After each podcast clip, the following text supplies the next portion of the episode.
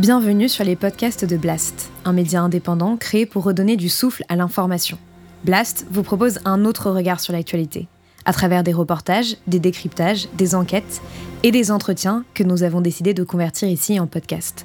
Notre ambition Devenir votre média de référence et ainsi peser dans la bataille de l'information qui s'annonce et qui sera décisive. Les podcasts de Blast. Entretiens de Denis Robert.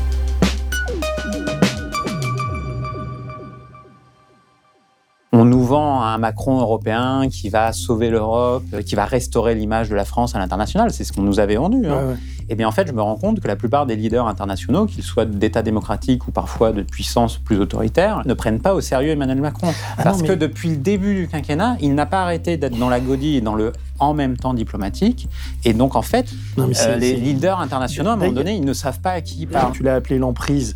Le sous-entendu, c'est l'emprise de, de, de, de, la France et de, et de son président. Mais moi, quand j'ai terminé le livre, le premier titre qui m'est venu, c'est pas l'emprise, c'est le naufrage, quoi.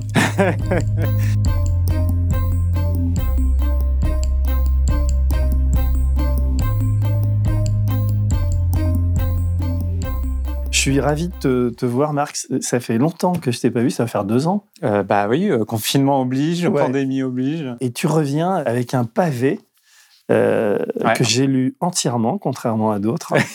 C'est vrai. Je viens de le finir. Je l'ai, fini il y, a, il y a quoi? Il y a, il y a, une demi-heure. Et j'ai plusieurs réflexions euh, avant de démarrer le, l'entretien. La première, c'est que ce dont tu parles, entre autres, c'est-à-dire la politique étrangère de la France, on va dire, tu, tu évoques l'Algérie, la Libye, euh, les États-Unis, la Chine, etc. C'est des sujets qui, finalement, je m'en suis rendu compte en, te lisant, passent évidemment sous les radars de la télévision, mais aussi sous les radars des grands médias. On oublie assez vite les crises, on oublie assez vite qu'il y a eu un, port qui a sauté au Liban, toutes les suites de tout ça.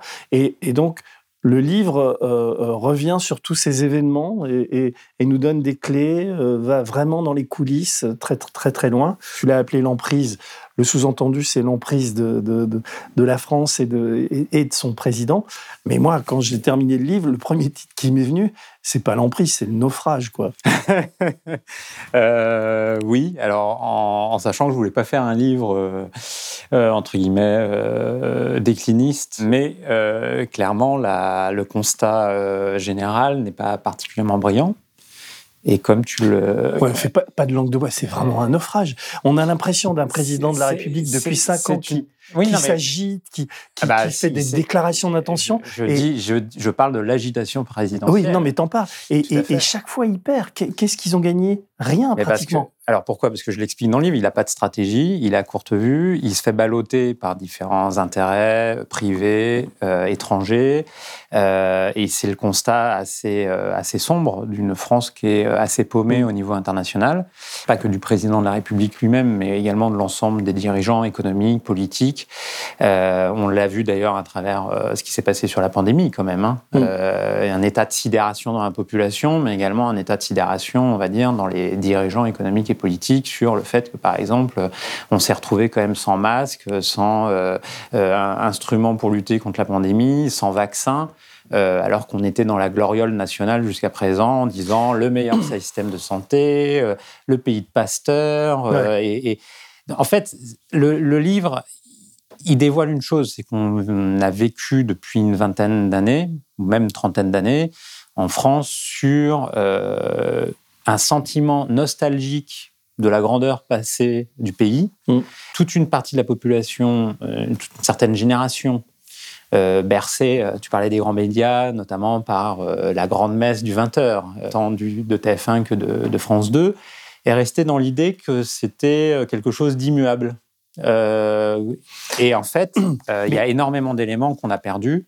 Euh, le constat que je fais, c'est que la France s'est dés, désarmée à tout niveau, au niveau industriel, au niveau et, et, sa diplomatie, au niveau stratégique, au niveau de sa diplomatie. Non, mais c'est, je veux dire, euh, diplomate aujourd'hui, c'est névropathe, quoi, où les mecs sont complètement ils, dépressifs. Ils, ils vont pas bien les diplomates du Quai d'Orsay, je te le confirme. Alors parce que tu, tu, racontes très très bien ça dans, dans, tout le livre. Macron privatise aussi la diplomatie, c'est-à-dire oui. qu'il passe par des réseaux économiques, il passe par des copains, des copains, oui, des copains, etc. Tu as l'impression d'un feu follet, enfin de quelqu'un qui qui, euh, qui fait. Alors là, ce qu'il y a de bien, c'est qu'il fait plein de déclarations dans, dans, tous les pays. Et puis derrière, il se fait mais laminer. Et comme on n'a pas la mémoire de tout ça, mais je t'assure que l'accumulation de, de, tout ça, à la fin, tu te dis mais, mais putain, mais c'est. Excuse-moi, hein, je dis des gros mots, mais, mais c'est pire que. On va dire, je fais de l'antimacronisme, mais, mais pas du tout. Enfin, je veux dire, c'est hyper factuel. Tu donnes des détails. Ah oui, c'est un tableau clinique. On voit bien comment le, le, le mec fonctionne. Tu prends pays par pays, tu te dis waouh alors déjà, euh, pour venir sur ton constat sur les grands médias, c'est vrai, euh, enfin grands médias ou médias mainstream, en tout cas les médias audiovisuels, grand public,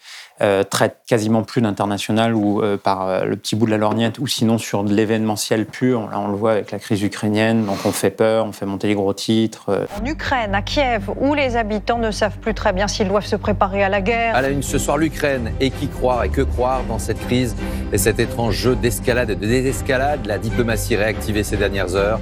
En quelques semaines, les Russes ont massé plus de 150 000 soldats, 1200 chars et 200 avions. Mais en ce qui concerne à la fois la, le décryptage euh, des enjeux internationaux pays par pays, ou même du travail de journaliste sur l'activité diplomatique de la France, euh, on en reste à des effets de communication, à des mmh. effets d'image, euh, donc, euh, c'est les petites tapes dans l'épaule euh, à Donald Trump, à Joe Biden. c'est des personnages du livre. voilà, c'est des personnages du livre.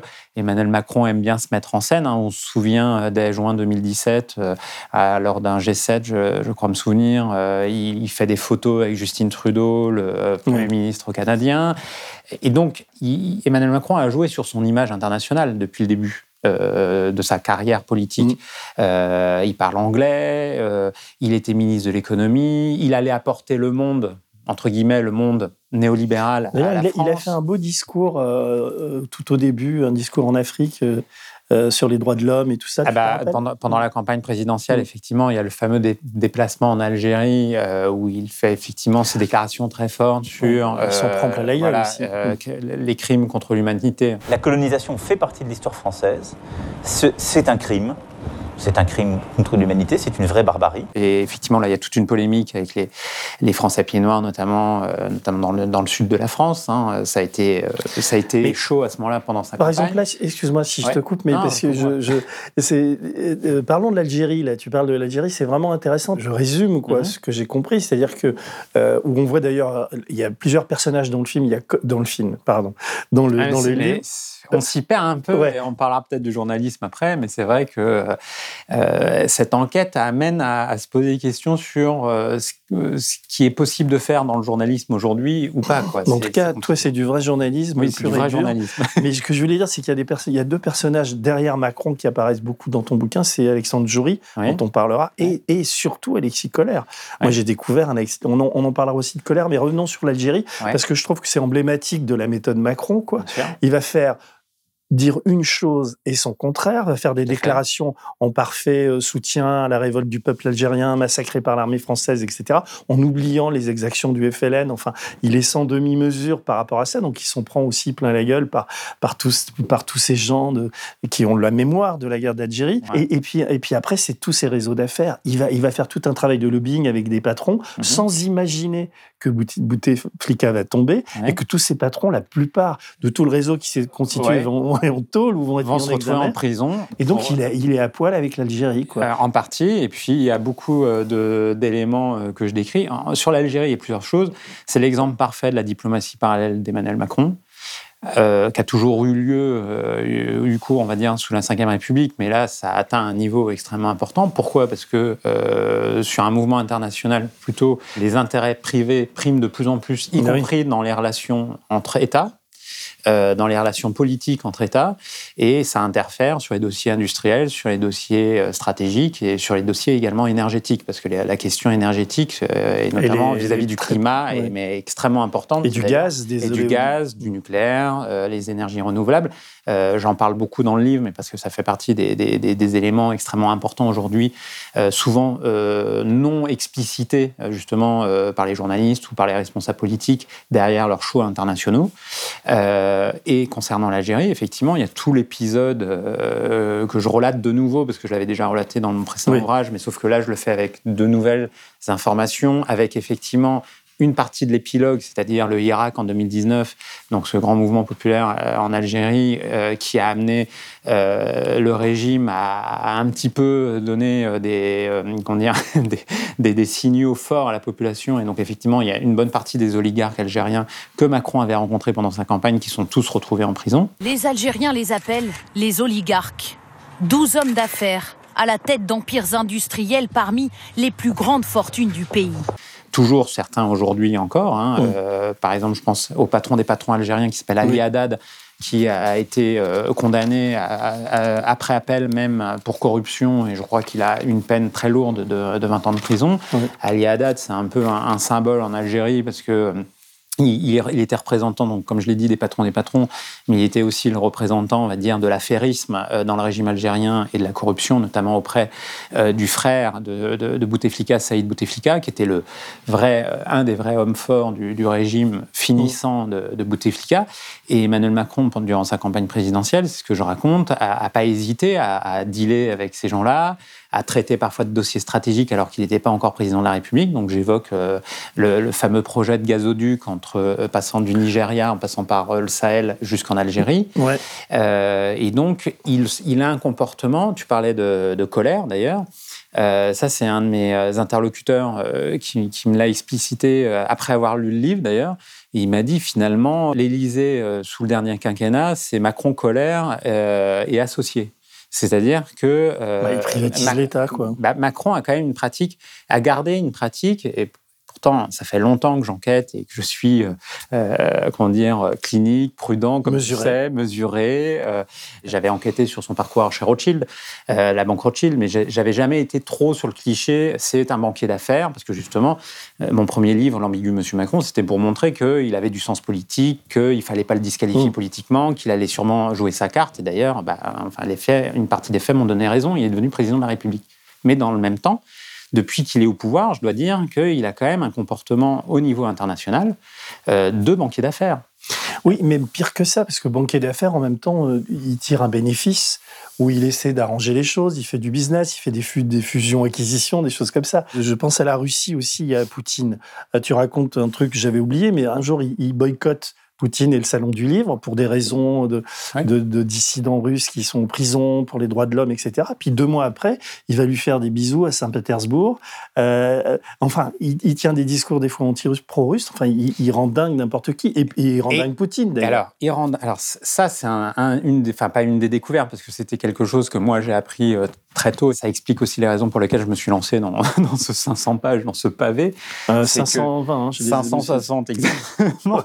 C'est que euh, depuis le début du quinquennat, à travers différentes sources, notamment au niveau international, je sais que les différents dirigeants étrangers, euh, notamment en Europe, hein, on nous vend un Macron européen qui va sauver l'Europe euh, ou toutes ces choses-là, ou un Macron qui va être, qui va restaurer l'image de la France à l'international. C'est ce qu'on nous avait vendu. hein. Eh bien, en fait, je me rends compte que la plupart des leaders internationaux, qu'ils soient d'États démocratiques ou parfois de puissances plus autoritaires, tu parlais de Poutine, en fait, ne prennent pas au sérieux Emmanuel Macron. Ah parce non, que depuis le début du quinquennat, il n'a pas arrêté d'être dans la godille et dans le en même temps diplomatique. Et donc, en fait, Non, euh, les leaders internationaux, à un moment donné, ils ne savent pas à qui D'ailleurs, si j'ai un, rep- enfin c'est pas un reproche, s'il y a un absent dans ton livre, t'en parles un petit peu, mais il est quand même ministre des Affaires étrangères, c'est Le Drian, quoi. T'as l'impression que Le Drian, c'est c'est une potiche. On se dit ouais. D'ailleurs, tu parles pas tellement de ses affaires africaines. euh, Il fallait que je fasse des choix. Ouais. Et effectivement, on pourrait parler. 1000 pages de bouquin. Voilà, c'est ça. Mais tu dis, il sert à rien, Le Drian. Ah, mais Il fait où on lui dit de faire? Oui, alors ça, tu parlais de colère, c'est bah, l'hyper-présidence euh, macronienne. On a Mm. toujours, euh, on va dire, la diplomatie a toujours fait partie de ce qu'on appelle le domaine réservé du président de la République sous la Ve République, donc euh, diplomatie et défense. Mm. Donc il y a toujours eu une concentration du pouvoir de la diplomatie à l'Élysée.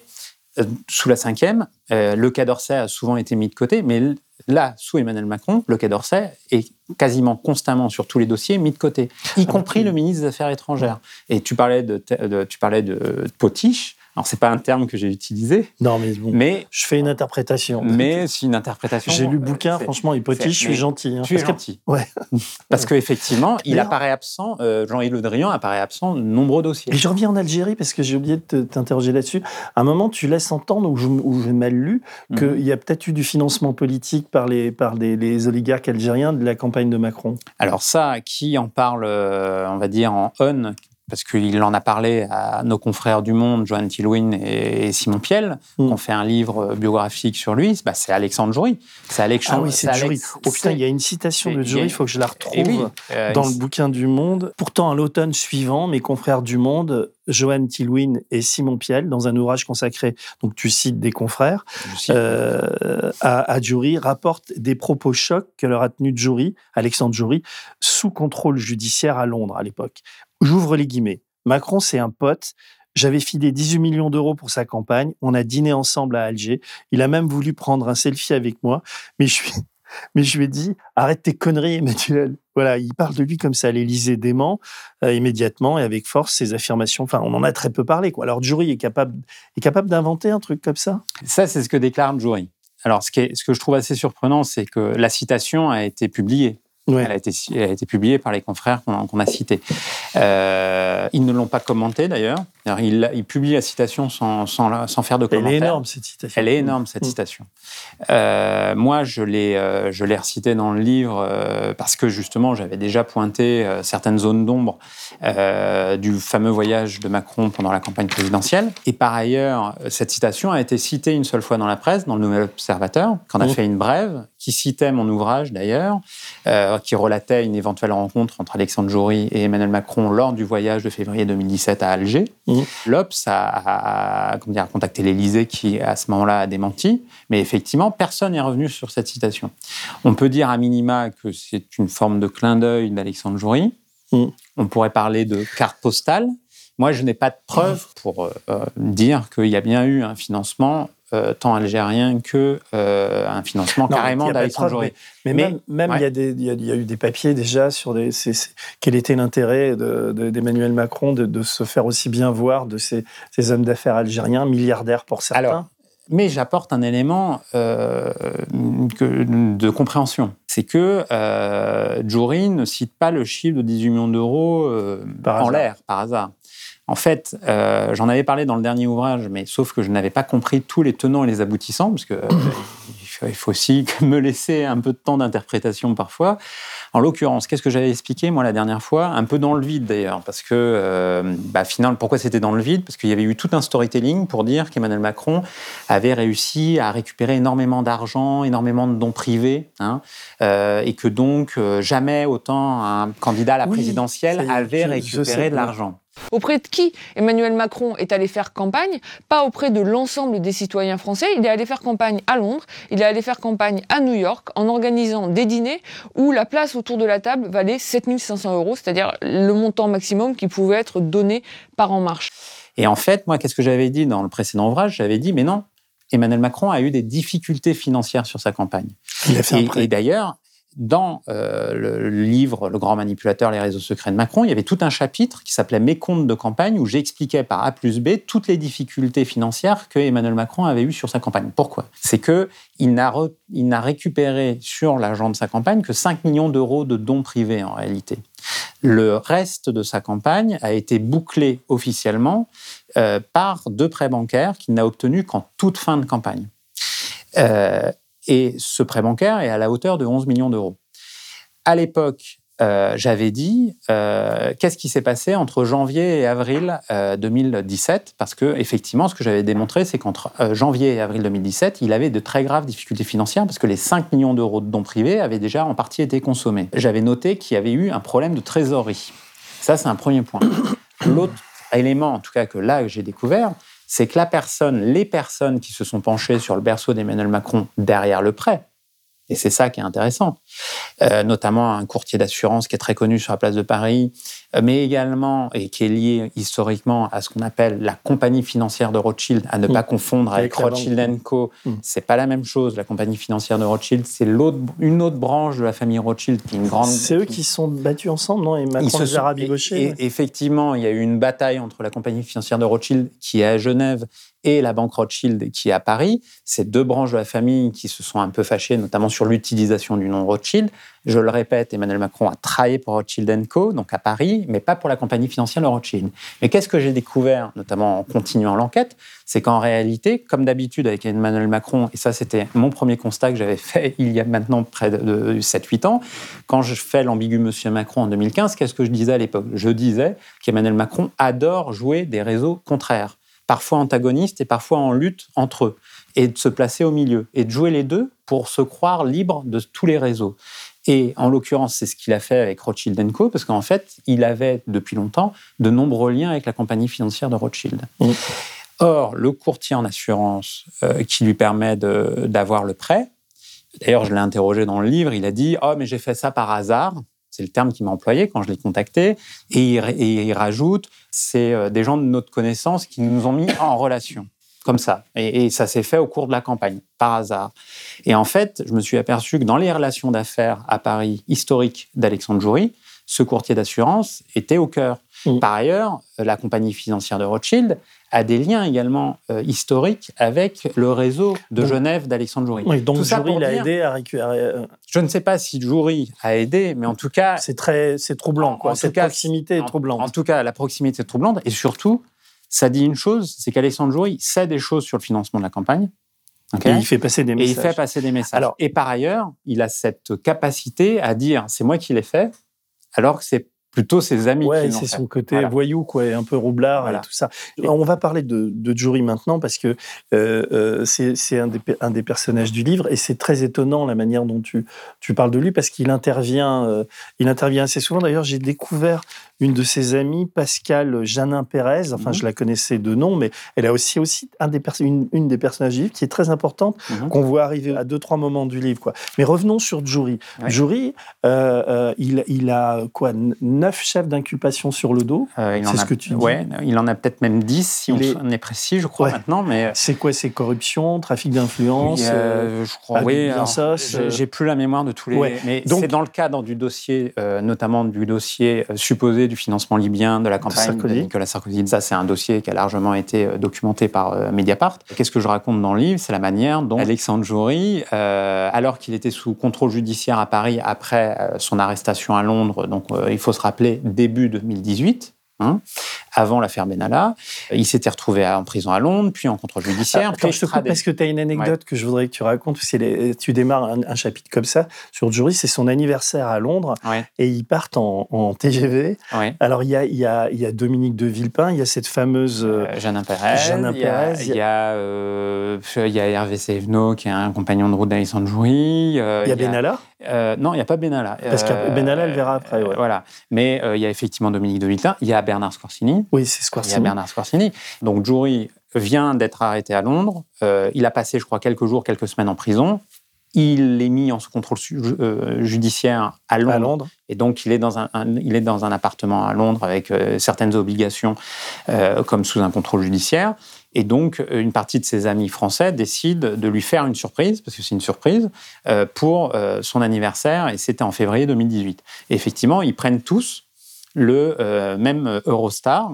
Euh, et euh, manque de peau pour eux, l'Eurostar, bon, c'est une anecdote, mais elle est assez amusante, tombe en panne avant de- d'entrer dans, le, dans le tunnel sous la Manche. Ils vont jamais pouvoir aller à Londres parce qu'en fait, euh, ils resteront 4 heures euh, paumés euh, avant d'entrer dans le tunnel sous la Manche. Il y a même euh, Dominique de Villepin qui passe un, un coup de J'allais téléphone. te le dire, ouais. Nous, quand on a des problèmes de train, lui, lui, quand il y a un problème de train, il appelle le PDG de la SNCF, Voilà, Guillaume donc, Pépi. alors, voilà. Il y a l'ancien premier, ministre, donc Dominique de Villepin, qui appelle Guillaume Pépi, à l'époque patron de la SNCF, pour lui dire qu'est-ce qui se passe, qu'est-ce qui se passe. Bon, ils reviennent tous euh, à la case départ euh, à, à Paris. Euh, mais ça, ça, ça montre quoi? Bah, Ça montre la proximité, la puissance du réseau d'Alexandre Joury. Mm. Et même quand il a des soucis judiciaires et euh, qu'il est euh, Là, arrêté à Londres. Mm. bah, ses amis se déplacent. On peut dire, bon, bah, c'est des amis, donc ils sont gentils. Après, il se fait extrader en France. Mm. Voilà.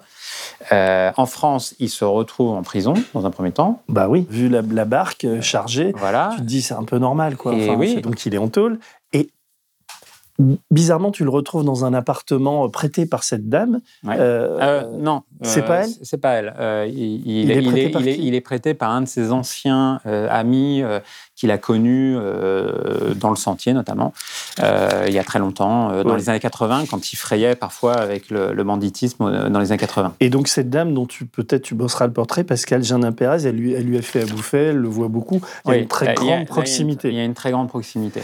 Et, et donc il a un bracelet électronique. Donc Il a un bracelet électronique, Voilà, il, il est obligé de pointer au Il n'est pas en commissariat. grande enfin, forme, il fait des, non, il fait des, il déprime.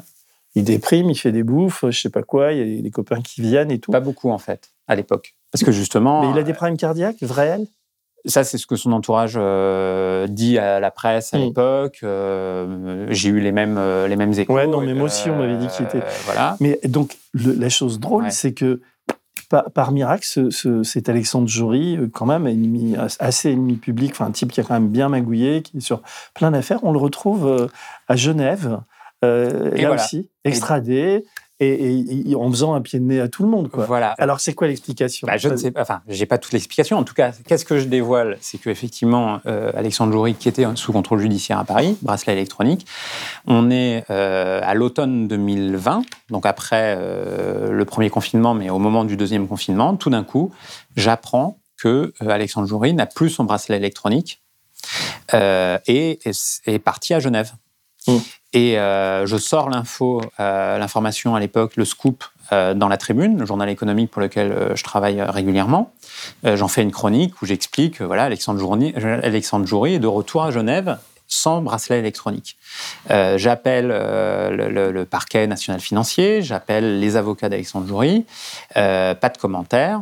Euh, donc, je- à l'époque, je, n'ai- pas réussi à avoir des, des commentaires officiels. Depuis, on ne m'a pas donné euh, d'explications. Et d'ailleurs, c'est Et les juges veulent pas l'entendre, ils veulent pas le. le ah si, alors le- les, les juges continuent de l'auditionner, donc euh, encore dernièrement, Ils il vont- s'est dé- Alors parfois ils, ils sont allés à Genève, mais il, il- parfois il va lui, de lui-même, euh, sagement, entre guillemets, euh, se présenter devant les juges à Paris. Et, et donc euh, là c'est une anecdote, mais euh, il le fait totalement ouvertement parce qu'il débarque dans certains palaces parisiens quand, il, quand il y va. Non, ce qui est assez surprenant sur cette, plus qu'anecdote, parce que c'est quand même une Mhm. information importante, c'est qu'elle n'a suscité aucun commentaire dans la presse française. Non, mais j'ai vu ça. C'est quoi la. Et, la- ça, et voilà, après, moi, je fais mon petit travail de journaliste, de petit Mm. artisan. J'apporte les éléments, les informations que j'ai. Il y a, il y a quasi, enfin, il y a, il y a pas eu de papier. euh, Il y a, il y a eu, Non, euh, voilà, il y a eu euh, un ancien confrère de, du Canard enchaîné qui s'appelle Nicolas Beau euh, sur un, un site qui en a reparlé sur son site plusieurs mois après. euh. et il y a eu, si, il y a eu une brève. il y a eu une brève dans le Nouvel Obs de nouveau pour dire six mois après, ils ont dit comme, euh, comme on le savait, euh, euh, Alexandre Joury est à Genève et patati patata. Mais en fait, cet épisode-là n'a pas été documenté et n'a pas été commenté par la presse. C'est d'autant plus surprenant sur cet épisode-là que dans, durant les deux ans où, où Alexandre Joury a eu euh, le plus de problèmes avec la justice, pour la première fois de son existence et de sa carrière, il a assuré énormément de relations publiques auprès des médias.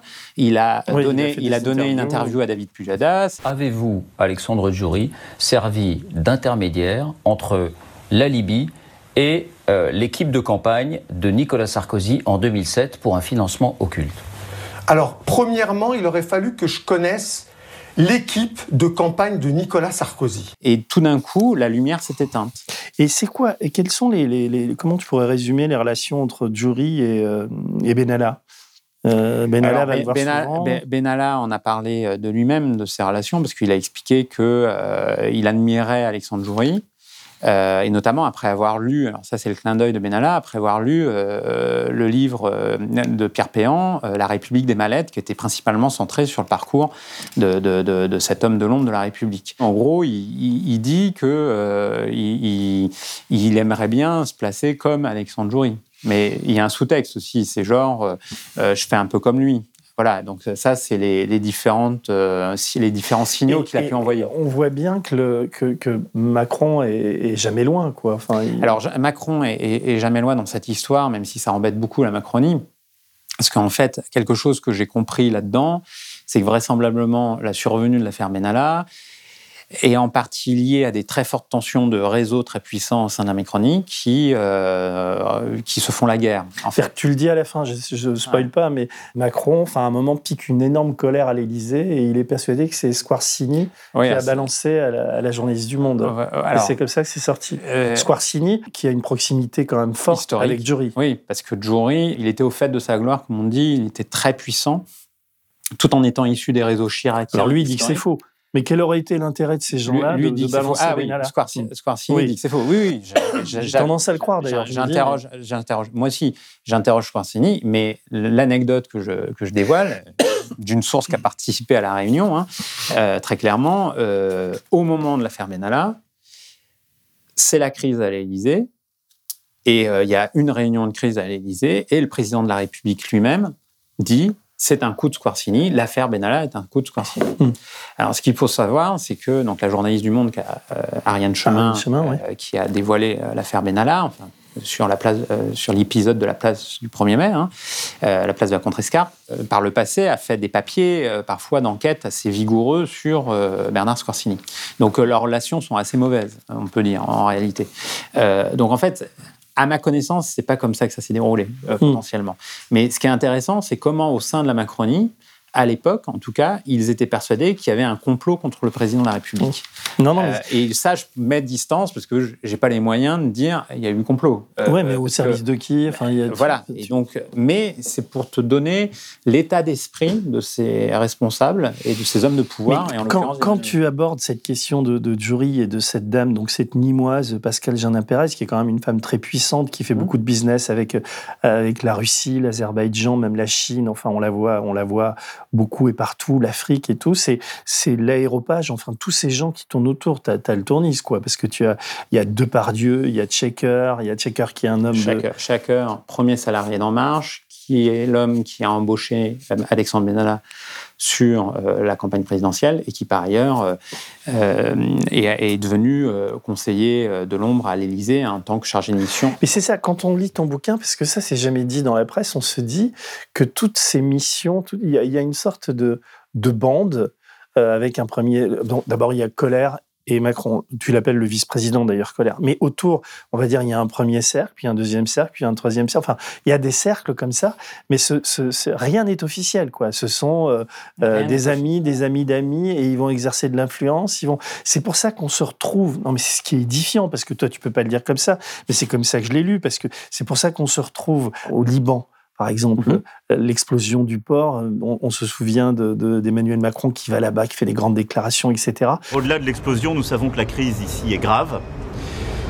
Elle implique une responsabilité historique des dirigeants en place. C'est une crise politique, morale, économique et financière, dont la première victime est le peuple libanais. Et elle impose des réactions extrêmement rapides. Puis après, il se vautre, mais comme rarement quelqu'un peut se vautrer, quoi. Mais c'est parce qu'il joue sur deux, trois raisons en même temps. Le dernier qui a parlé a raison, enfin, etc. Les gens liront, quoi, le, le chapitre sur le, les Liban, les relations avec la Turquie aussi, euh, la guerre en Libye. Euh, enfin, ça, c'est quand même très intéressant parce que il souffle pareil qu'avec la Russie, quoi. Il, fait des déclarations où on, te, on se dit, tiens, il cherche une proximité avec Erdogan, et puis, et puis après, il soutient le maréchal Haftar, je crois. Haftar. Haftar, ouais. Et c'est intéressant de voir comment la, la, Turquie développe les drones. Et je sais, c'est une anecdote que moi j'avais relevée, c'est que un, un, des lieutenants d'Haftar, je, je me trompe sur son nom, a été, a été tué par un drone. C'est la première fois qu'un homme était tué par un drone télécommandé, quoi, à distance. Et il y a quand même, et ça, ça, ça venait des Turcs, c'était un drone turc. Tout à fait. Et donc, non, mais ce que je veux dire, c'est que Macron, comment peut-on encore avoir confiance? Enfin, je veux dire, il se plante chaque fois. Dis-moi, un, un seul un seul pays, une seule intervention euh, française où ça se passe bien, où, euh, où la France. je m'attendais pas, je m'attendais pas à cette question. Donc attends, une, une, un seul pays. Non, mais en termes de, de diplomatie, de, bah, tout ça.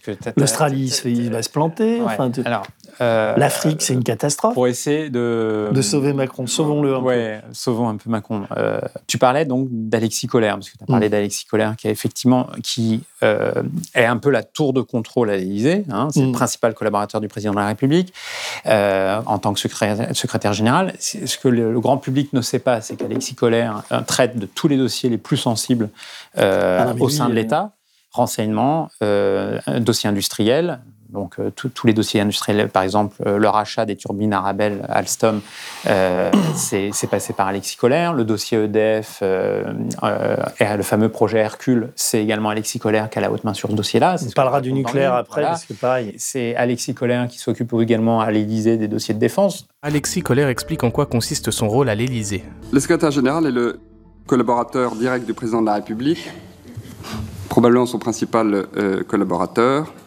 et euh, pilote euh, l'action de la présidence euh, et des équipes de la présidence, en particulier en ce qui concerne les politiques publiques. En clair, Alexis Colère filtre tout ce qui peut arriver sur le bureau d'Emmanuel Macron. Énarque méthodique, capable de gérer plusieurs dossiers à la fois, c'est le haut fonctionnaire le plus influent de la République. J'ai interrogé des anciens secrétaires généraux de l'Élysée, hein, de droite comme de gauche. Ils m'ont tous dit, Alexis Colère, c'est le secrétaire général de l'Élysée sous la Ve République qui n'a jamais eu autant de pouvoir.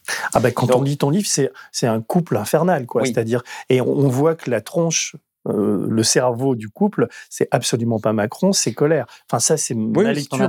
Mais c'est ouais. aussi parce qu'il a un cerveau qui doit être très différent de- de- du cerveau du commun des mortels, parce qu'avec toutes, toutes les informations qui lui arrivent, toutes les décisions qu'il doit prendre, mais il est en permanence en lien avec Macron. C'est-à-dire que la. France est dirigée par ces deux hommes, quoi. Alors, et, et Macron est parfois un peu la danseuse, quoi. Euh, oui, en tout cas, Alexis Colère, euh, effectivement, quelqu'un qui n'est pas élu, qui est un haut fonctionnaire de l'État, euh, qui a occupé différentes fonctions, on pourra revenir euh, avec les questions de conflit d'intérêts. Principal collaborateur d'Emmanuel Macron depuis Bercy, c'est-à-dire quand il est devenu son directeur de cabinet, quand Emmanuel Macron est devenu ministre de l'économie. Et effectivement, au sein de l'État, il y a quelque chose aujourd'hui de totalement dysfonctionnel, et c'est pas moi qui le dis, hein, c'est des grands patrons de la place de Paris. Ah c'est le CAC 40, Ah, il c'est les acteurs, c'est hein, les, c'est les acteurs économiques euh, sur sur la place de Paris.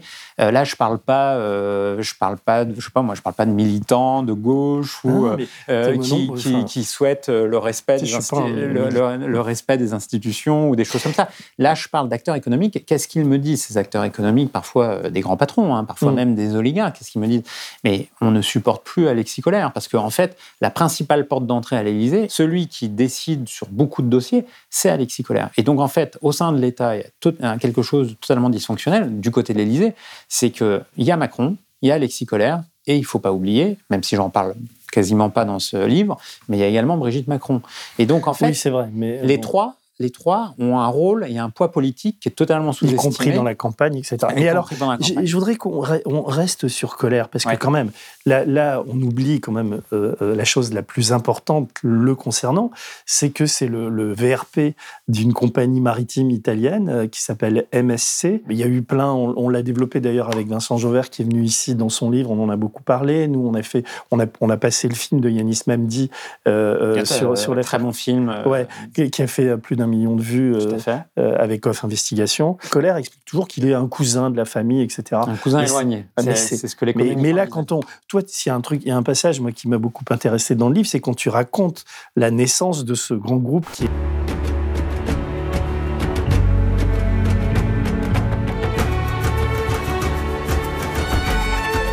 D'ailleurs, tu as une citation, je vais essayer de la retrouver, euh, qui, qui ce qu'est ce groupe. Il- il- la Terre, non. C'était le slogan de la compagnie qui était donc. euh, Attends, attends, la Terre recouvre un tiers de la planète et Nous couvrons le reste. Et nous couvrons le reste. Donc, c'est Voilà. une compagnie maritime qui possède des ports, qui est en guerre avec Bolloré. D'ailleurs, on en reviendra après sur la- les, les ports africains, en particulier à, à Douala, etc. Mais à l'origine de, de la, de la, comment dire, de la, de la création de ce, de, de, cette- de ce grand groupe qui appartient à cette famille Aponte, Mhm.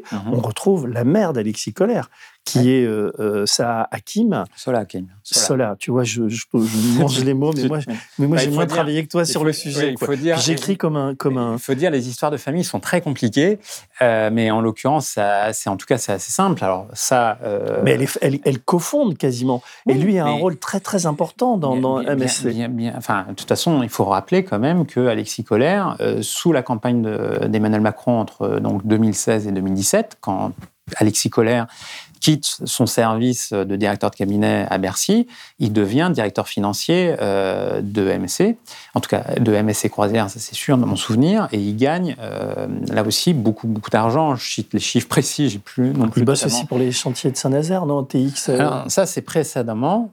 Quand il est haut fonctionnaire à Bercy, il s'occupe notamment pour l'agence de participation de l'État. Donc, petit point, l'agence de participation de l'État, c'est, euh, entre guillemets, c'est un service au sein de l'État et auprès de Bercy qui gère les participations et les différentes actions dans l'État. Mm. Et euh, effectivement, à ce titre-là, il était administrateur du chantier naval de Saint-Nazaire, euh, qui construit euh, des paquebots de croisière aujourd'hui principalement. Or, qui était le principal client euh, de, des chantiers navals de Saint-Nazaire? C'était le groupe MSC, avec sa, sa division justement MSC. Croisière. Et donc, c'est là où, euh, suite à, son, à l'élection d'Emmanuel Macron, il y a eu euh, différentes plaintes qui ont été déposées, notamment par Anticor, euh, l'association anticorruption, mais, pas, mais c'était quelque chose qui se savait un petit peu, mais pas vraiment au sein de l'État. Et qu'est-ce qui, qu'est-ce qui était pointé là-dedans? La justice enquête toujours, euh, même si elle enquête parfois lentement, mais elle enquête toujours sur la question des conflits d'intérêts. Alors, c'est quoi le conflit d'intérêts? C'est que Alexis Collère n'aurait pas totalement dévoilé auprès des services de Bercy et auprès des collaborateurs liens avec des cette famille. différents ministres les liens qu'il avait avec cette famille. Euh, quand le dossier judiciaire a été ouvert, quand c'est devenu l'affaire Colère, Alexis Colère a expliqué qu'il il n'avait jamais caché ses liens familiaux. En fait, quand on, quand on se penche, comme je le fais, parce que j'ai eu accès au dossier d'instruction, euh, aux détails de l'enquête policière et de la justice, les choses sont dans une zone beaucoup plus grise. Notamment le fait qu'il n'y a jamais eu de déport formalisé et organisé. C'est-à-dire, un déport, c'est quand, justement, un collaborateur qui est en conflit d'intérêts, donc c'est-à-dire qui a un lien avec un intérêt en lien, là en l'occurrence avec son activité au sein de l'État, euh, euh, ne s'occupe pas de ces dossiers-là et le fait savoir à l'ensemble des collaborateurs. Et il y a tout un processus où, par exemple, il n'a pas à recevoir les mails ou des choses comme ça. Dans le cadre du dossier d'instruction, en fait, il est apparu qu'en réalité, le déport avait été, on va dire, extrêmement informel, voire quasiment inexistant. Selon Alexis Collère, non, il y a eu bien évidemment un déport. Ce qui est intéressant, c'est que j'ai sorti les déclarations d'un ancien directeur de cabinet, et ça c'est euh, quelque chose qui n'avait pas encore été euh, publié, euh, d'un ancien directeur de cabinet, donc de Christophe Sirugue, qui était chargé de l'industrie sous le gouvernement, à la fin du gouvernement Hollande. Et donc ce directeur de cabinet a déclaré aux enquêteurs, mais dans le cabinet de Michel Sapin, ministre des Finances, euh, il y avait différents collaborateurs qui étaient en situation de conflit d'intérêts. Et contrairement à ce qui s'était passé sous le cabinet d'Emmanuel Macron, il y avait eu un déport formalisé. Et donc, c'est normalement la procédure normale. Et donc là, il y a une sorte euh, de réalisation différente, enfin, en tout cas de, de procédures différentes. D'un côté, il n'y a quasiment pas de déport formalisé. De l'autre côté, il y a un déport formalisé. Donc c'est là où il y a un enjeu. Mais pourquoi il y a un enjeu? Parce qu'un conflit d'intérêts, il peut y en avoir de multiples. Et en France, pays euh, anciennement, on va dire, principalement catholique, par rapport au, au capitalisme anglo-américain, comme on dit, euh, protestant, la transparence hein, et la chasse au conflit d'intérêts, euh, c'est pas vraiment la culture, entre guillemets, euh, du pays, des élites françaises et compagnie. Bon, ça, c'est le temps long, on peut le regretter, mais c'est comme ça. Mais MSC et l'État, par rapport aux constructions de paquebots, a quand même l'État a quand même accordé ces dernières années des facilités de paiement hein, à travers di- différents dispositifs bancaires et liés à l'État. Énorme, des grosses Énorme, à la hauteur de 2,6 milliards Alors, d'euros. il y a aussi un truc, mais c'est à la Alors, fin. tu as dit un truc après sur lequel il faut revenir, qui est fondamental dans le livre. Bah, J'ai découvert que l'affaire Colère, d'une certaine manière, avait un lien avec la guerre entre Bolloré et l'Élysée. Voilà, c'est là où je voulais en venir. Eh oui. Parce qu'on, parce que il y a une. Tu vois, je te suis. hein. Ouais. il y a une citation que j'aime bien. Enfin, c'est pas une citation, c'est pas toi qui l'écris, mais c'est un, un procureur espagnol qui s'appelle José Grinda. Ouais. Il dit que tandis que le terrorisme vise à détruire l'État, le crime organisé devient de plus en plus un partenaire, un complément supplémentaire aux structures étatiques. Et peut-être là encore, tu vas me trouver excessif, Oui. mais euh, euh, euh, dans l'entourage de Macron et de, et de Colère, ça sent le système mafieux, ça sent l'hyper-copinage, ça sent le passe-droit. Euh, je sais, on, sait, on, le saura un jour. Hein. Il y a, on, peut parler de cabinet noir, ils vont, ils vont nier tout ça. Mais, quand on est, et tout à l'heure tu parlais de cette Pascal Janin Pérez, de toutes les affaires qui font, de tout le fric, de tous les cabinets de conseil qui dépensent des milliards d'argent public, etc. Tu te dis, mais, qui, qui dirige tout ça? Comment ça fonctionne? Et il y a un côté euh, assez mafieux parce qu'on est toujours, comme, comme la diplomatie, d'État avec ses diplomates ayant le, sens civique, euh, la République au cœur, etc., a quasiment disparu. Et sous Macron, la disparition est devenue j'allais dire presque totale. D'où, parce que moi aussi, j'en connais évidemment moins que toi, mais c'est une dépression permanente, quoi. Les types, ils servent plus à rien. J'ai des copains qui travaillent dans des agences à l'étranger qui me racontent, mais donc il y a une prise en charge de toute cette diplomatie par des milieux privés et des milieux liés au crime organisé, parce que ça fait du business, parce que ça fait de l'argent. Quand tu parles de jury, jury, c'est quand même, je vais dire, on met des petites guillemets, mais c'est quand même un comportement très mafieux, quoi. Enfin, c'est, je te laisse jamais des petites guillemets, mais, non, mais je veux dire, il, est neuf fois mis en examen. Enfin, je veux dire, la mafia, ça ne veut pas dire que c'est des tueurs, mais ça veut dire que c'est des gens qui pratiquent l'omerta, euh, qui n'ont qui, qui, qui n'ont qu'une volonté, c'est l'enrichissement personnel, c'est des réseaux, etc. Et autour de Macron, il y a quand même 90% de ça, quoi. Euh... Excuse-moi. je te demande pas d'accréditer, mais je, je, viens de lire ton livre et ton livre raconte ça. Euh, euh, bah, c'est un confrère euh, qu'on connaît bien, Antoine Payon, qui d'ailleurs a lu le livre et fait le même constat que toi. Voilà. Bah, tu vois, Antoine, salut si tu nous écoutes. Voilà, mais donc je fais un travail d'enquête patient et minutieux. voilà, donc il y a des éléments intéressants dans ce que tu dis, notamment un point, c'est que ce que tu parlais de, de la citation de la juge anticorruption. Oui. Pour que les gens comprennent bien, parce que les réseaux euh, là qu'on évoque, euh, et c'est que un acteur, euh, ces réseaux-là du livre, mais effectivement ils sont présents. parce que notamment ils participent de ces interférences privées avec la, grande diplomatie. C'est un souci. C'est un souci pour qui? Pas uniquement pour nos dirigeants, pour les peuples. C'est-à-dire, au bout du ah, bah, compte, les décisions internationales, c'est qui qui les supporte au final? Euh, c'est les peuples qui mm. perdent en emploi industriel ou en emploi tout court. Ah bah là, ils font c'est les, les, les, euh, conséquences sur le climat, c'est les conséquences sur mm. les choix publics. Il y a deux choses. Un, à travers les dispositifs de défiscalisation, hein, qui sont considérés parfois comme légaux, mais qui sont en réalité à la, à, voilà, la fameuse optimisation fiscale. Euh, tout ce que tu connais et sur lequel tu as déjà enquêté énormément, euh, les paradis fiscaux, euh, Luxembourg, la Suisse, mais également Panama, les Panama Papers, toutes, les, toutes les grandes affaires de, de sortie fiscale comme ça à travers le monde entier permise à la fois par les nouvelles technologies, par le système bancaire, par l'opacité de ce système bancaire. Qu'est-ce que ça a créé? Ça a créé tout un système d'interrelation à un niveau euh, transnational, totalement hors contrôle des États et hors contrôle des institutions judiciaires. Pour les juges d'instruction, pour les policiers, y compris pour les journalistes, c'est extrêmement difficile d'enquêter sur tous ces réseaux-là. et tu le sais très bien. Et ça, c'est un problème, c'est une question fondamentalement démocratique. Parce que justement, une partie de ce que je chronique, en tout cas sur lequel j'ai enquêté, effectivement, c'est un constat d'échec terrible. Mm. Parce que, et tu le sais bien, au milieu des années 90, il y a eu le fameux appel de Genève avec les juges euh, mm. euh, d'instruction, les, juges, je parlais de mafia, les juges anti-mafia mm. en Italie, qui nous alertaient d'ailleurs, qui alertaient les Européens. La, la, gangrène va progresser à travers l'Europe, à travers les bah, démocraties. Euh, je ne sais pas si ça sera un moment historique, mais en tout cas, euh, c'est la première fois que, pour la plupart, que ces, magistrats euh, parlent publiquement et s'expriment sur un, sujet qui est assez grave. L'urgence, c'est de s'attaquer vraiment à la corruption. À l'ombre de cette Europe en construction visible, officielle et respectable, se cache une autre Europe plus discrète, moins avouable. C'est l'Europe des paradis fiscaux qui prospère sans vergogne grâce aux capitaux auxquels elle prête un refuge complaisant. 30 ans après, mm. on se retrouve face à des constats d'échec, y compris pour ces gens-là.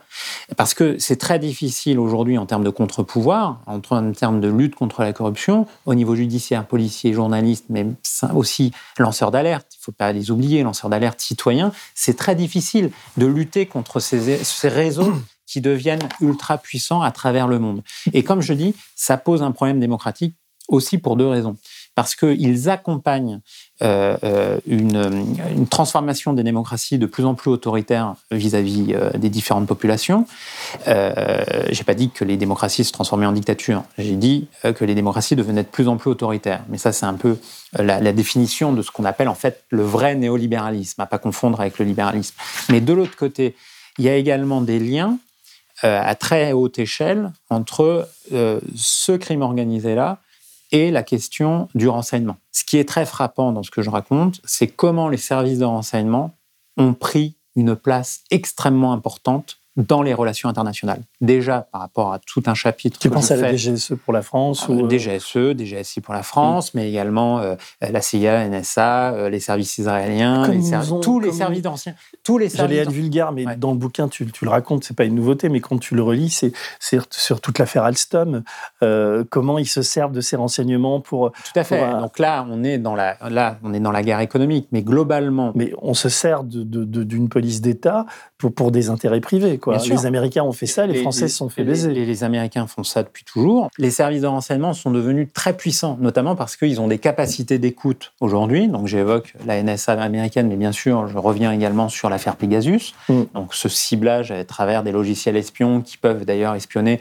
parfois des journalistes, parfois des militants des droits de l'homme dans différents pays et dans les régimes autoritaires, mais également sur le territoire français. Le président de la République lui-même a été espionné vraisemblablement. On ne peut pas être à ce point dans une société du contrôle et de la surveillance sans payer les pots cassés au final d'un point de vue démocratique, parce que ça, ça, ça crée de la peur, hein, y compris par rapport à nos sources, ça crée de l'empêchement et ça facilite le, le, la, la, muraille, on va dire, la muraille euh, euh, mise en, entre les différents intérêts les plus puissants et les différentes populations. Ouais. Et ça, c'est quelque chose de, de qui, qui est d'un point de vue de citoyen, là si je m'exprime comme citoyen, et pas uniquement comme journaliste, c'est quelque chose effectivement de très inquiétant.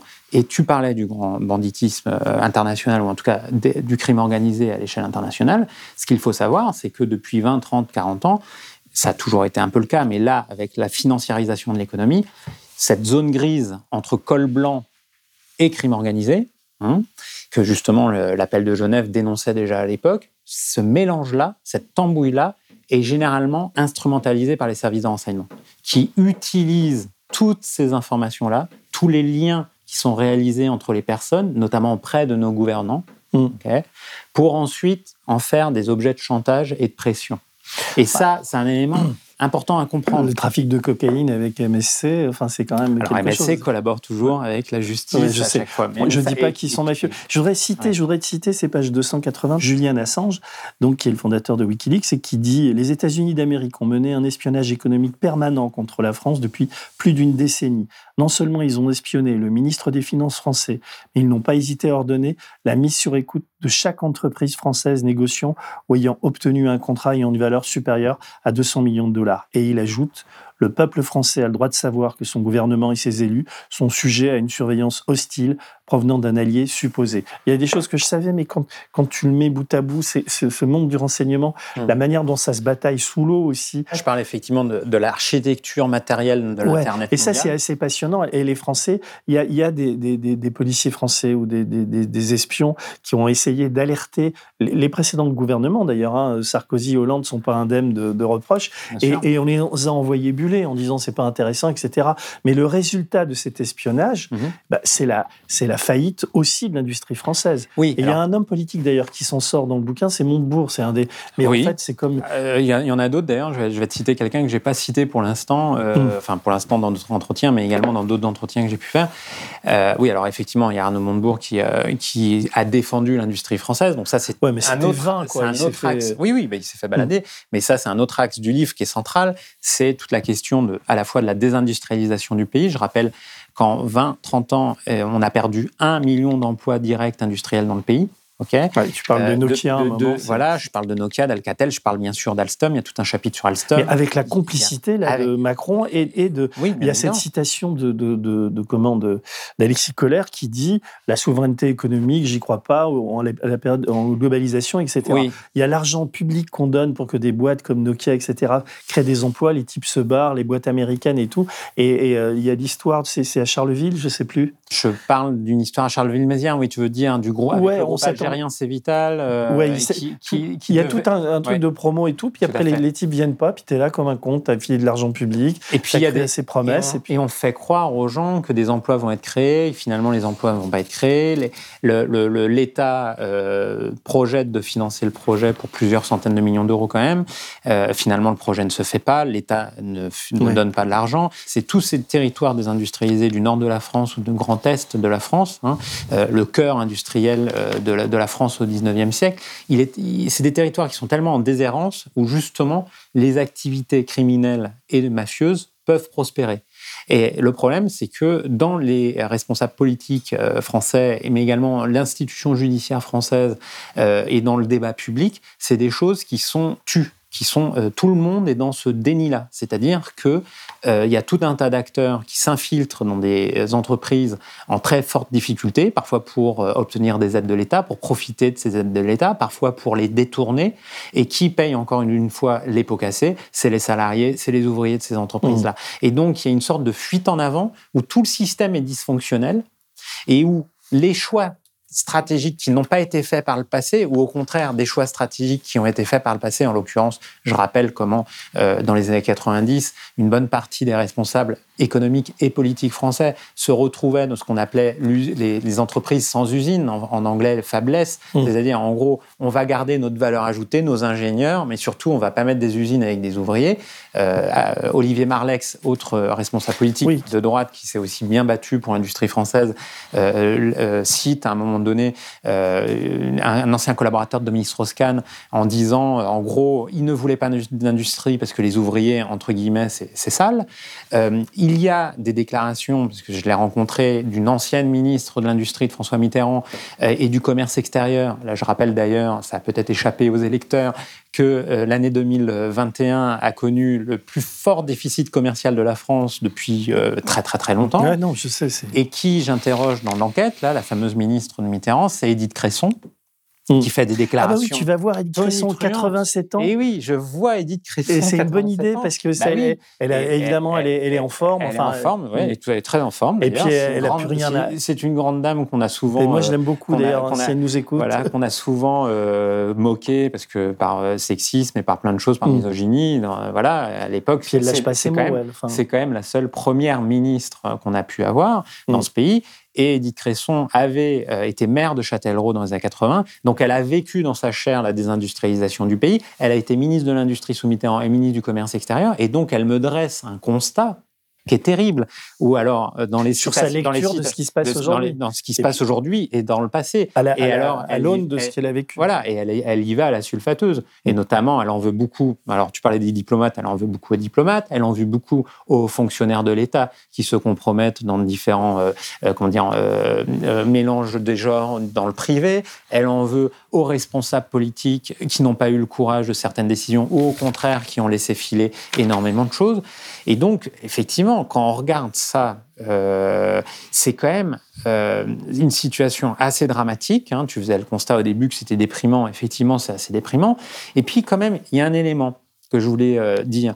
C'est aussi quelqu'un qu'on connaît, c'est David Dufresne qui m'a fait la- l'amitié de, m'inviter sur Twitch. Et David me disait quand même comment un quelqu'un d'aussi jeune, bon, je suis tout à fait jeune, mais enfin d'aussi jeune que toi, et fringant, s'intéresse à des dossiers aussi euh, sombres et euh, l'industrie, Ouais. c'est quand même pff, en gros, c'est pas sexy, quoi. Et euh, je lui ai dit, je lui ai fait part d'un propos d'un de mes copains journalistes qui m'a dit Oui, en fait, tu t'es emparé de sujets dits de droite, OK Avec un regard, moi, je me cache pas, entre guillemets, euh, oui, je suis de sensibilité de gauche, mais après, je fais mon travail de journaliste.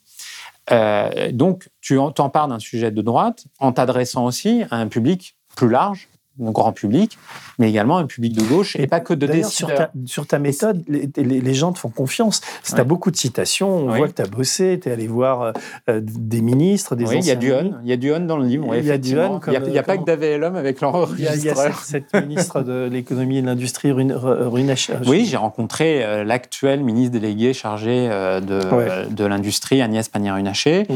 euh, qui est très proche d'ailleurs d'Alexis Collère.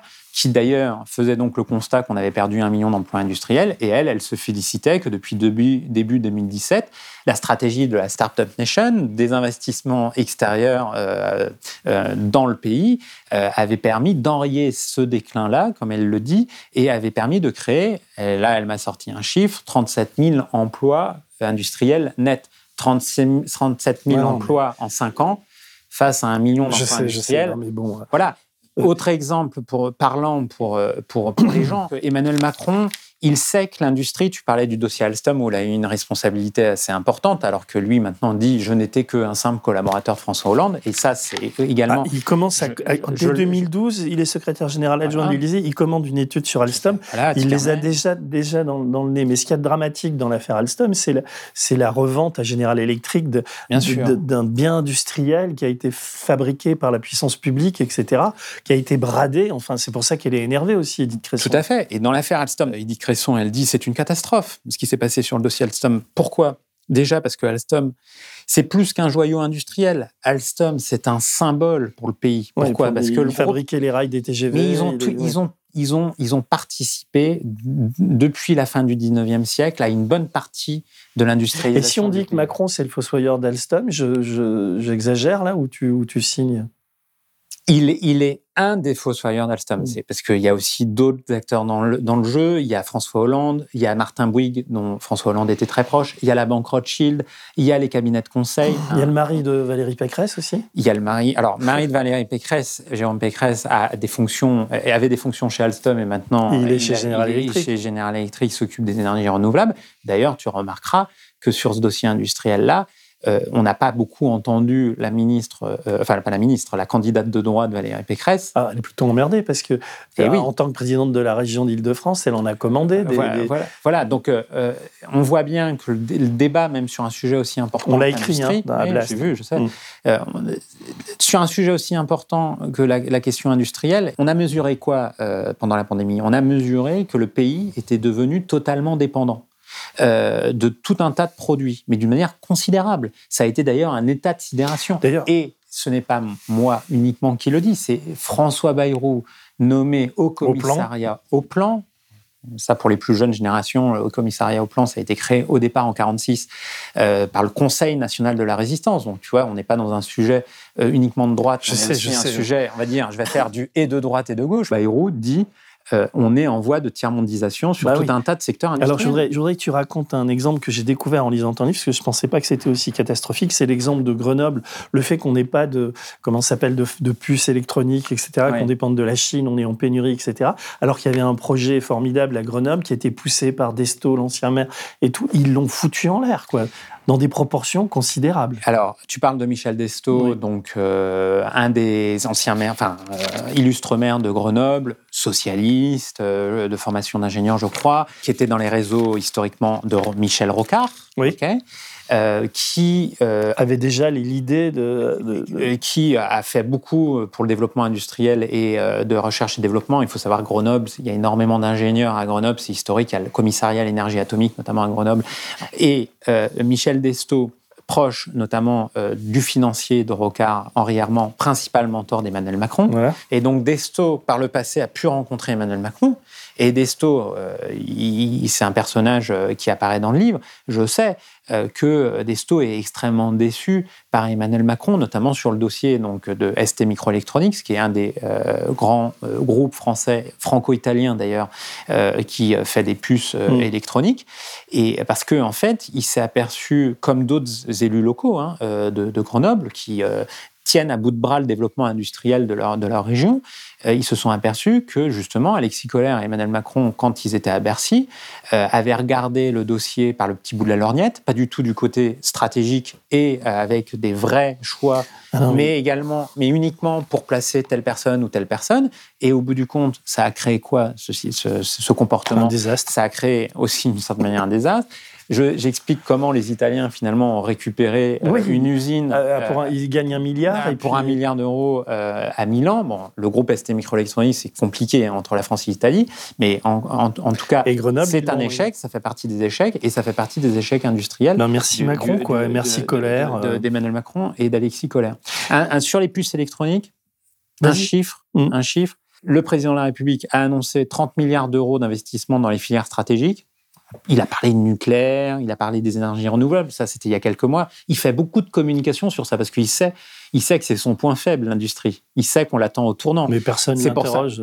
voilà, personne Puis comme n'interroge. il va y avoir un mois de campagne. Il fait, euh, il fait beaucoup de communication sur ça. Et justement, Pécresse, qui ne peut pas vraiment parler d'industrie à cause d'Alstom, eh bien, c'est un problème démocratique d'une certaine manière, parce qu'il n'y a pas de confrontation. Alors, il y a Jean-Luc de- Mélenchon qui en parle aussi. Il y a d'autres personnes qui en parlent. Parce qu'aujourd'hui, tout le monde parle d'industrie, tout le monde parle de souveraineté économique, c'est la nouvelle mode.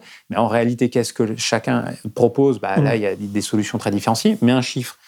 Le plan France 2030, hein, on, fait, on est dans de la grande communication, c'est 30 milliards d'euros qui est annoncé en termes d'investissement, hein, de filières d'avenir, comme on dit.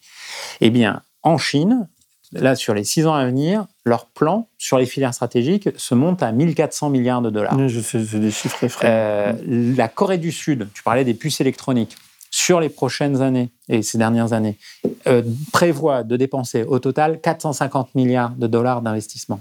Et donc ça, euh, il faut le comprendre. Et d'ailleurs, un, euh, c'est pas pour faire de la pub, et d'ailleurs, mais je note, et d'ailleurs, c'est pas assez. Le seul candidat à l'élection présidentielle qui parle d'investir autant dans des industries stratégiques ou justement de transition écologique, comme il dit, c'est Jean-Luc Mélenchon qui parle de 200 milliards. Ouais, je sais, je sais. Et bah, Et 200 Après, on va dire qu'on est pro-Mélenchon. mais pas même, le problème, voilà, donc mais- c'est pour ça que je prends ça avec prudence. Mais 200 milliards, c'est. J'ai eu peur que tu dises Zemmour quand Non. même. Je me suis dit. Non, bon. non, mais Zemmour, mais Zemmour n'évoque pas ça. Non, mais justement, Zemmour, ça- il et est- alors qu'il alors qu'il est dans la nostalgie, il fait des clips de campagne avec les TGV, avec les Ariane qui, mon- qui montent au ciel, et puis compagnie et compagnie. Ce pays tellement intelligent et fantasque, le pays du Concorde et des centrales nucléaires, qui a inventé le cinéma et l'automobile. Tout ça, c'est de la com, de nouveau. Mais donc Mélenchon, juste, il propose 200 milliards d'investissements dans ce qu'il appelle la planification écologique. Mais c'est presque pas assez, en Bah non, fait. tu parles beaucoup de la Chine, c'est toute la fin du livre est sur la Chine. J'ai relevé une citation, mais elle, est- elle est très banale, mais si tu veux, il y a un autre personnage, c'est Thierry Breton, qui est le, Oui. le commissaire européen. Il découvre au printemps 2021, ça fait quand même quelques années qu'il est commissaire, Mmh. il dit l'Europe est trop naïve et trop ouverte.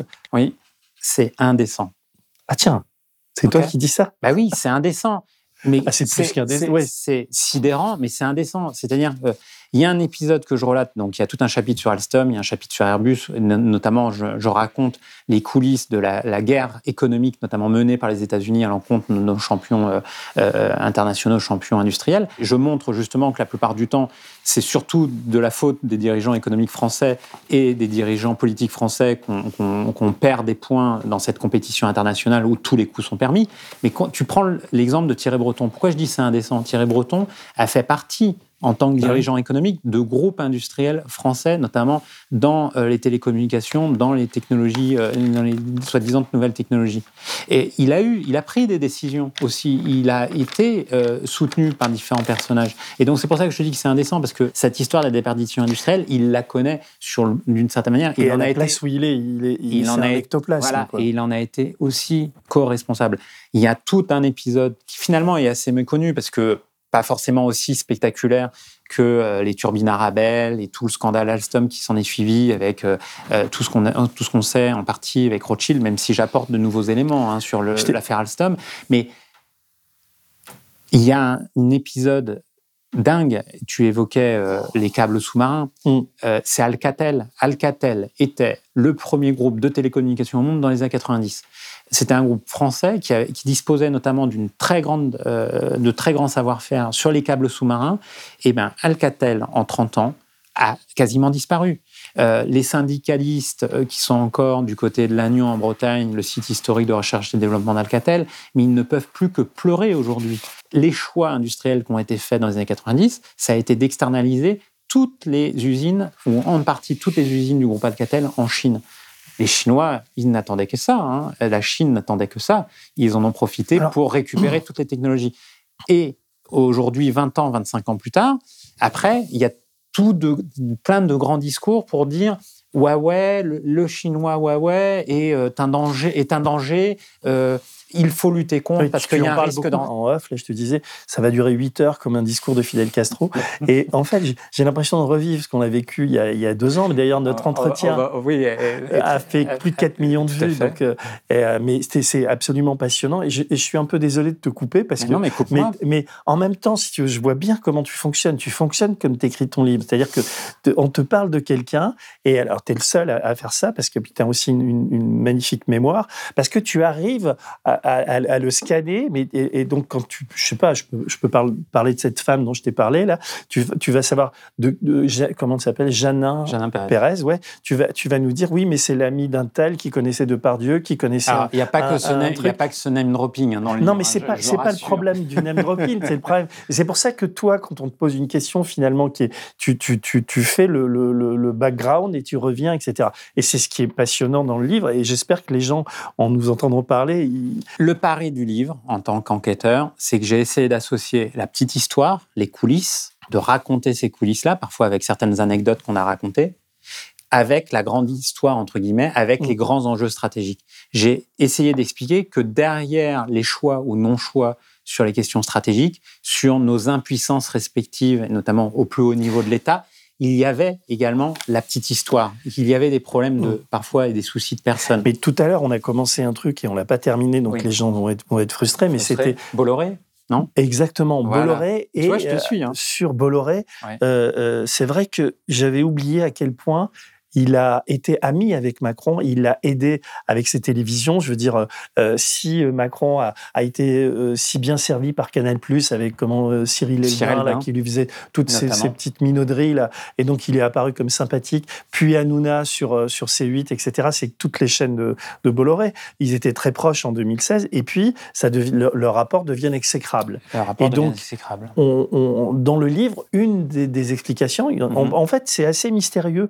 Pourquoi ça s'effondre comme ça Parce qu'aujourd'hui, Bolloré veut la peau de Macron. C'est pour ça qu'il. D'ailleurs, je, veux dire, j'ai même le sentiment, en te lisant, mais aussi en entendant des gens en parler, qu'il il vaut, il, il veut beaucoup plus la peau de Macron que l'avènement de Zemmour. Euh, euh, Bolloré a une, une détestation profonde de Macron et et, de- et surtout de colère, quoi. Et on comprend en lisant ton livre qu'il s'est fait avoir sur toutes ces affaires africaines. Pourtant, lui, qui est un beau requin, euh, euh, qui est détesté par la famille, euh, parce qu'au Togo, enfin, tu expliques un tout petit peu ça, mais c'est une histoire que je connaissais un peu. Et, et- et on se dit que là, il s'est tellement fait avoir par Macron que, et par colère surtout, qu'il se venge, quoi. C'est un, un peu ça.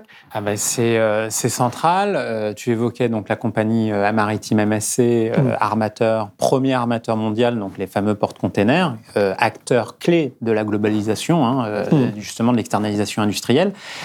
Euh, MSC s'est retrouvé en concurrence euh, en Afrique par rapport au groupe Bolloré qui disposait de la gestion d'une quinzaine de ports ainsi que différentes chaînes logistiques euh, en Afrique.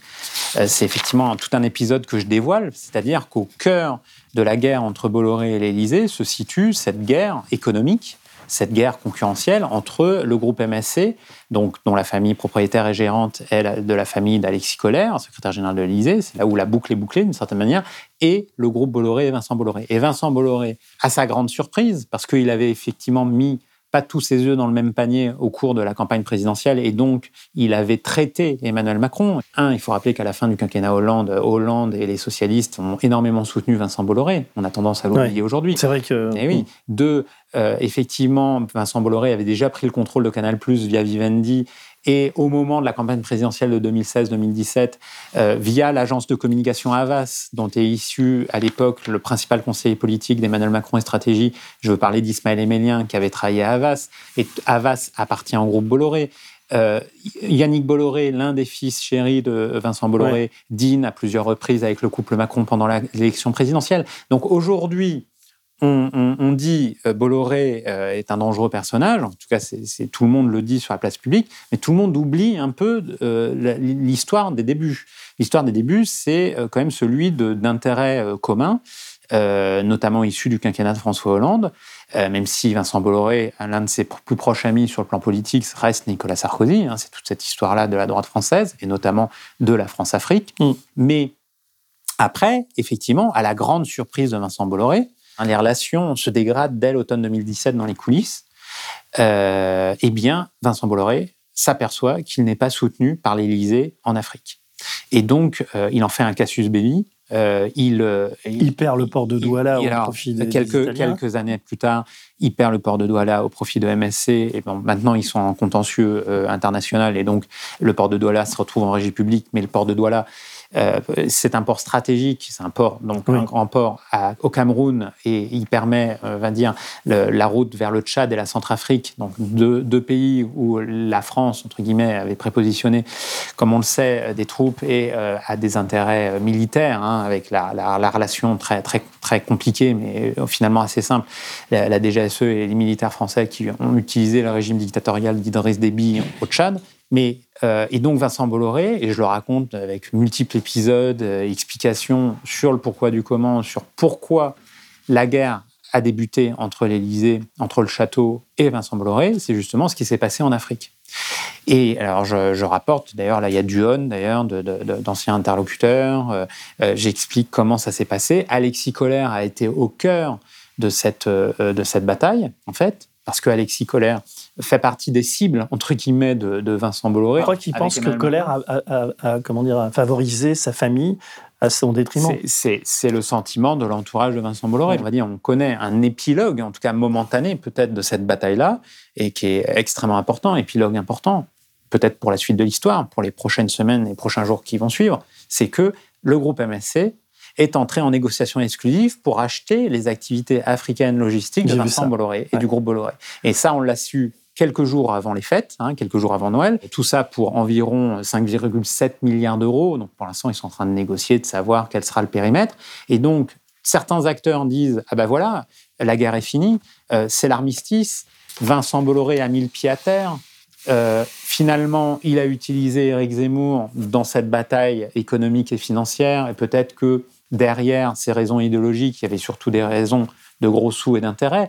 Et donc, là, je pose des questions, parce qu'on ne peut pas être totalement dans la tête de Vincent Bolloré, c'est bien évident, mais euh, c'est les enjeux et les coulisses réellement industrielles et de gros sous, là, en l'occurrence, qui, parle, et qui créent des interférences politiques Hein, quand même considérable. Bah, on a Zemmour sur le dos. Et voilà. peu, je, je, voulais lire cette citation euh, euh, qui, qui, correspond exactement à ce que tu disais. On est page, on est à la fin du livre, hein, page 530.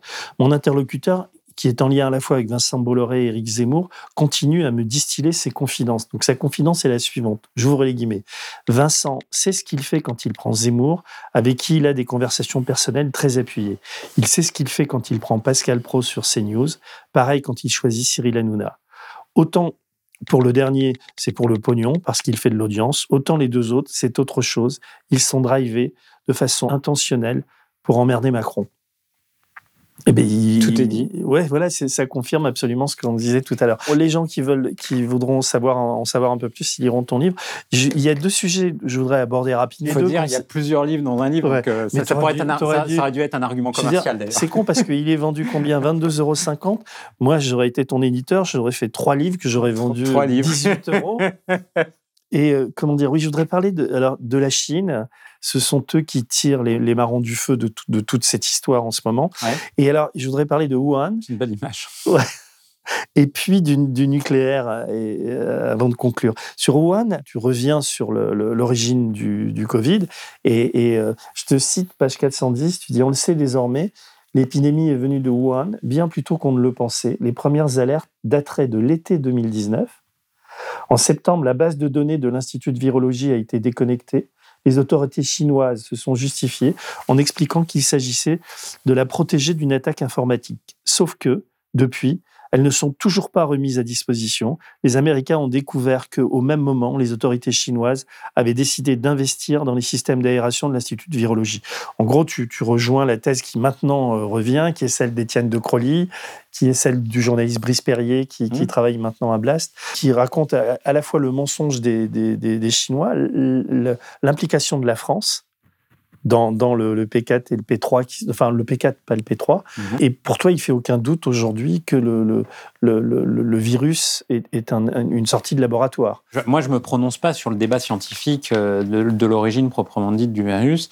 Euh, J'expose les, les, effectivement aujourd'hui les deux hypothèses principales, c'est-à-dire ce qu'on appelle la zoonose, c'est-à-dire le réservoir naturel euh, d'un virus euh, préexistant dans la nature et qui aurait traversé la barrière des espèces, comme on dit, jusqu'à l'homme. Donc on ne sait pas comment potentiellement de la zoonose, le virus se serait euh, transmis à l'homme. Et donc, euh, l'autre hypothèse, celui de la fuite de laboratoire. Mm. Qu'est-ce que, qu'est-ce que je raconte dans, dans- dans ce chapitre qui est effectivement euh, euh, rempli de révélations? C'est que déjà, je corrobore énormément d'éléments qui ont déjà en partie été publiés dans la presse internationale, mais pas dans la presse française ou très peu. C'est qu'effectivement, le début de la pandémie aurait lieu euh, en fait euh, dès l'été 2019. Certaines personnes pensent en septembre 2019, d'autres pensent que c'est encore plus tôt. Mais je reviens surtout sur le calendrier euh, de la manière dont l'État français a été alerté. Voilà, Et à partir de donc là, on n'est pas sur l'origine du virus ou le Non, labo, non, je même sais, si mais- j'évoque également le labo et, euh, et notamment le labo BSL. Mais c'est des choses qu'on savait, mais sur, sur les 4. renseignements. euh, Et donc, je révèle effectivement que les services de renseignement français, en réalité, ont été vraisemblablement man- mandatés dès l'automne 2019 pour savoir ce qui se passait à Wuhan. Les autorités françaises étaient au courant qu'il se, qu'il se passait des choses. Je ne dis pas qu'ils étaient au courant de tout à l'époque. En tout cas, ils se posaient beaucoup de questions.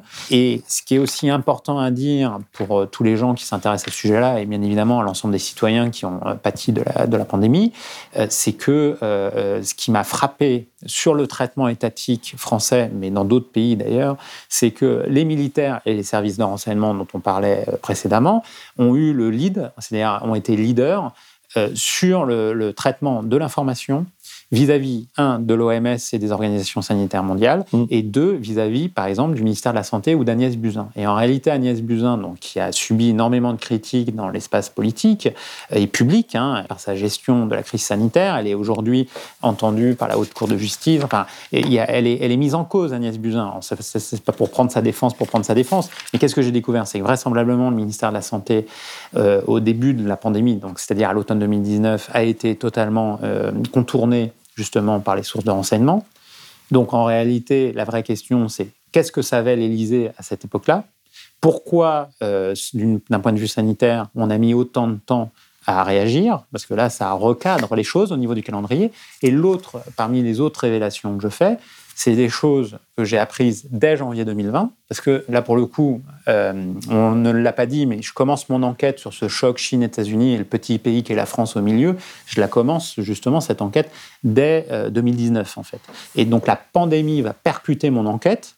Parce que bien évidemment, ça va être euh, quelque chose qui va se passer en Chine, avec potentiellement une implication française avec le fameux laboratoire BSL4. Et donc effectivement, il y a d'autres laboratoires de moindre sécurité, BSL2, BSL3, euh, dans la ville de Wuhan, parce que c'est une mecque de la virologie en Chine. Et donc, si on pose la question de la fuite de laboratoire, en fait, j'ai rencontré des spécialistes du BSL4, le laboratoire haute sécurité, qui est là Fabriqué par les Français. une technologie française issue, tu parlais du nucléaire, issue justement de la filière nucléaire française, parce que justement le confinement a permis bah, d'étudier euh, les produits radioactifs. hein. donc c'est cette histoire longue que je relate, d'où le fait que c'est la raison d'État qui prime et l'opacité qui prime. Mais derrière ce, ce constat, sur euh, le, le- le BSL4, euh, eh bien, euh, tous les doutes ne peuvent pas être levés aujourd'hui. Pourquoi? Parce que j'ai rencontré des gens qui connaissent cette technologie-là, qui ont participé au programme BSL4 français en France, c'est-à-dire Mm. les BSL4 militaires et BSL4 civils qui, qui est à Lyon. BSL4 militaires qui sont en Essonne, hein, il y en a deux en Essonne, donc tout près, tout près de nous. Là. Ces BSL4 militaires, qu'est-ce que m'ont dit les spécialistes que j'ai rencontrés? Ils m'ont tous dit, ce n'est pas une technologie infaillible. C'est comme le, c'est comme le nucléaire, tu évoques le nucléaire. C'est pas une technologie infaillible. Et donc, si on, si on évoque l'hypothèse d'une fuite de labo, en réalité, on ne peut pas mettre de côté comme ça, aussi rapidement, le BSL4. Tu parlais de- d'Étienne de, Crowley quand je l'ai interrogé. Je lui ai demandé, mais pourquoi vous, privilégiez plutôt une fuite de laboratoire lui, il ne privilégie rien parce qu'il est- il, Enfin, il, il se que demande le pangolin et tout ça, c'est des conneries. quoi. non, non, il pense que si fuite de labo il y a, ça vient plutôt d'un BSL3 parce que norm- normalement, un coronavirus, c'est plutôt un BSL3. Mais en Oui. fait, moi, ce que j'ai découvert, c'était pas forcément le cas, qu'il n'y avait pas forcément de réglementation internationale sur les fameuses classifications de pathogènes et plein d'éléments. Mais pourquoi je me suis penché sur ce sujet-là C'est qu'en fait, dès janvier 2020, j'ai des informations très précises de sources haut placées qui me proviennent de l'OMS. Et en fait, ça fait partie des révélations du chapitre. Comme les fameux mails de Anthony Fauci, là, le grand euh, comme- dire, euh, hiérarque sanitaire et euh, euh, de lutte contre les virus aux, aux États-Unis. In April of 2020, The lab leak theory from the Wuhan lab was discussed in some of your emails. Dr. Collins, the head of the NIH, seemed to suggest it was a conspiracy. Did you agree at that time? No, not necessarily at all. The, the situation is that we didn't know, and we still don't know what the origin is. Since we don't know that for sure, that you've got to keep an open mind. Euh, les fameux mails euh, qui ont été dévoilés euh, grâce à la loi américaine de la transparence. D'ailleurs, les Chinois s'en servent pour dire que la fuite viendrait de Voilà. Fort Derrick aux États-Unis. Voilà. Est-ce que ça a une once de, de crédibilité, ça? Euh, Ça, je n'ai pas enquêté Ouais. sur cet aspect-là. Mais ce que je peux te dire, tout simplement, c'est que dès janvier 2020, que ce soit à l'OMS, dans les réunions de crise ou chez tout un tas de spécialistes, contrairement à ce qu'on a fait croire ou penser quand même, il y avait énormément en coulisses de doutes sur l'origine du virus. C'est en, en te lisant, en lisant ce chapitre-là, j'ai le sentiment de lecteur que tu veux me faire passer le message que la Macronie, on va dire, le gouvernement, le- le- était, était bien plus informé qu'on ne l'imagine de la de dangerosité et de la viralité de ce, ce virus. Est-ce Alors, ils n'ont pas, ils ont pas voulu paniquer les gens, mais, je, mais ce qu'on me rapporte et mes sources me rapportent, bien évidemment, comme au début de la pandémie, on ne savait pas exactement euh, ce que c'était, effectivement, il y a eu un vent de panique euh, au niveau des, euh, des gouvernants, et pas uniquement de la Macronie, pour le coup, c'est de tous les gouvernants. Oui. Enfin, c'est eux, qui eux sont aux affaires et qui gèrent. Oui, oui, mais pas fait. de masque, pas de. Enfin, on va pas reprendre l'histoire, quoi. mais mais- Pour, pour, pour comprendre pourquoi il y a eu autant d'inertie du point de vue des masques, du point de vue du vaccin et tout ça, il faut comprendre le début de la pandémie où en réalité il y a à la fois une forme de déni, une forme d'opacité, parce que c'est plutôt les services de renseignement et les militaires qui ont la haute main sur le sujet. Euh, D'ailleurs, pour, pour, pour utiliser une image euh, parlante aux gens, euh, après avoir écrit le livre, tu vas me dire, pour me détendre, je ne sais pas si c'est pour me détendre, je, je revois le film que j'avais déjà vu il y a longtemps de, de Je crois, euh, Contagion. Ouais, dans, ce, dans ce film-là, il y a un truc très intéressant, qui est- c'est un film qui est assez documentaire dans, la, Ouais. dans, dans le récit. On voit quoi? On voit la confrontation justement des militaires et des services de renseignement et Je- j'ai des scientifiques et même des responsables, des responsables sanitaires au niveau mondial. Et en fait, sur les pandémies mondiales, c'est une question de sécurité nationale pour les différents États. Donc faire croire aux populations que ce n'est qu'une question sanitaire, ce n'est pas le cas. Et ça éclaire d'ailleurs la décision présidentielle française. Je, ne- je ne, l'ex- je ne la justifie pas, attention, hein, mais je l'explique. Le fait que Emmanuel Macron ait décidé dès euh, le confinement, dès le mois de mars 2020, de euh, euh, rendre opaque toute décision publique sur la question de la pandémie à travers les fameux conseils de défense, en réalité, c'est dans la suite logique de ce que moi j'ai découvert, c'est-à-dire, en fait, dès le départ, les renseignements français et les militaires français étaient, en fait, euh, comment dire, mis dans la boucle, et c'est eux premières loges. qui étaient en leader sur ce dossier-là, beaucoup plus que les autorités sanitaires nationales. C'est quoi les questions que je pose là sur ça? Ben, Enquêtons, continuons d'enquêter. Ouais, Voilà non, mais on se dit qu'il va y avoir une suite. Il y a tout un, toute une partie que j'ai trouvé vraiment intéressante sur un chapitre, enfin plusieurs chapitres, ce que tu appelais convoitise nucléaire. Nucléaire. Et là aussi, on est face à un, un désastre, c'est, euh, mais qui, qui n'est pas de Macron, mais Macron l'a un peu accéléré, c'est-à-dire ça, ça commence sous, euh, sous Sarkozy surtout. C'est comment euh, on fabrique des EPR qui vont nous coûter très cher, Mhm. c'est le programme Hercule, etc. Mais surtout, enfin, l'idée, ce que, mais mais en te lisant, c'est, ça apparaît encore plus clairement, c'est comment la Chine nous, nous, nous- comment on peut dire, sans être vulgaire, mais euh, Bah, ils sont très forts. Ils sont très forts et euh, les Français sont. mais ils euh, nous ont pillés, on les a laissés venir. Mais il y a, les- tout- il y a les- toute la, l'histoire. La Chine a pillé notamment la France, les technologies françaises, comme d'autres pays occidentaux.